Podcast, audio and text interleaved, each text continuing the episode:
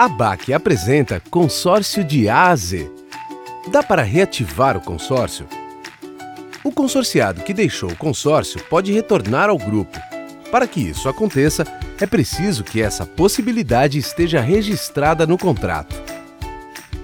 Para reativar uma cota, a administradora irá verificar se ainda há vaga no grupo. Ela também irá checar a capacidade de pagamento do consorciado no momento. Caso tenha deixado alguma parcela em atraso até ser excluído, ele poderá pagar multa e juros sobre ela. Além disso, o valor que deveria ter sido pago no período precisará ser renegociado.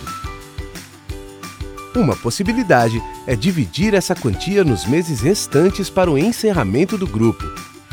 Esse é o limite para a quitação do consórcio por todos os participantes. Para saber mais sobre reativação de cota, acesse o blog da ABAC, abac.org.br/blog.